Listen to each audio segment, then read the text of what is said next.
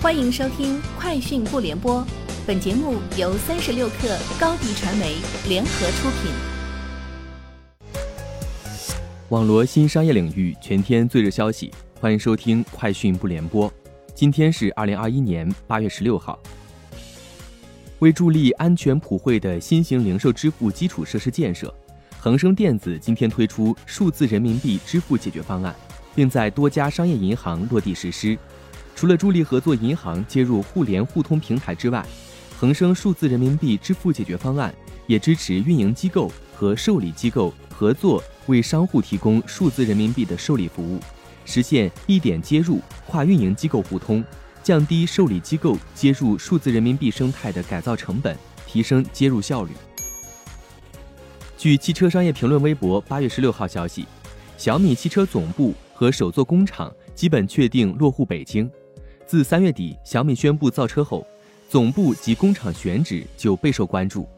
据媒体报道，北京、上海、武汉、合肥、西安等地都在争取小米造车项目。雷军也在四个多月里频繁走访长安、广汽、上汽通用五菱、长城、上汽、东风、博世、宁德时代等厂商，并发布大量招聘信息。此次确定总部和工厂落户城市。也是小米造车前期筹备工作的一个重要节点。三十六氪获悉，环球音乐宣布在中国实施多厂牌运营战略，在全新的运营架构下，各厂牌将独立运营，分别组建 ANR 和市场营销团队，独立开展艺人签约与企划、音乐制作宣发等业务。Republic 唱片、宝丽金唱片。EMI 唱片以及环球音乐中国四大厂牌都将向环球音乐集团大中华区总裁兼首席执行官张松辉汇报工作。据中汽协会数据微信公众号消息，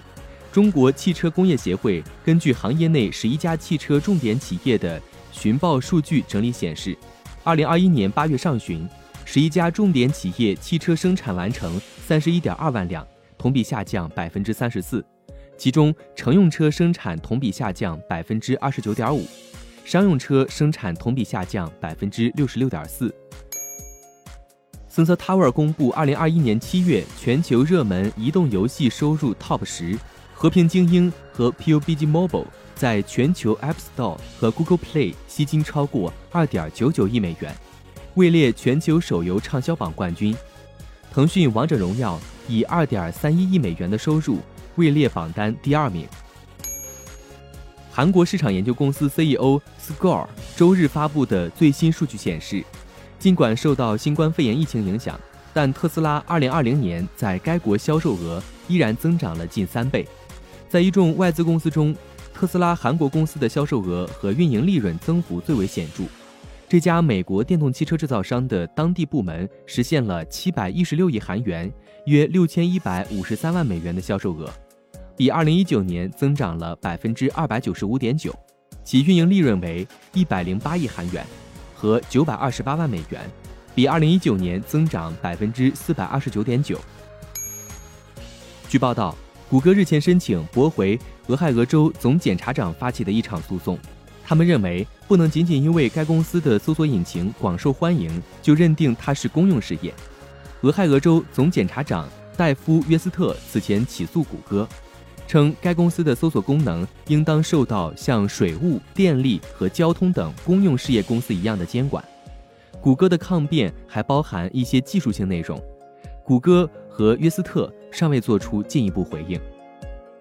以上就是今天节目的全部内容，明天见。高迪传媒为广大企业提供新媒体短视频代运营服务，商务合作请关注微信公众号“高迪传媒”。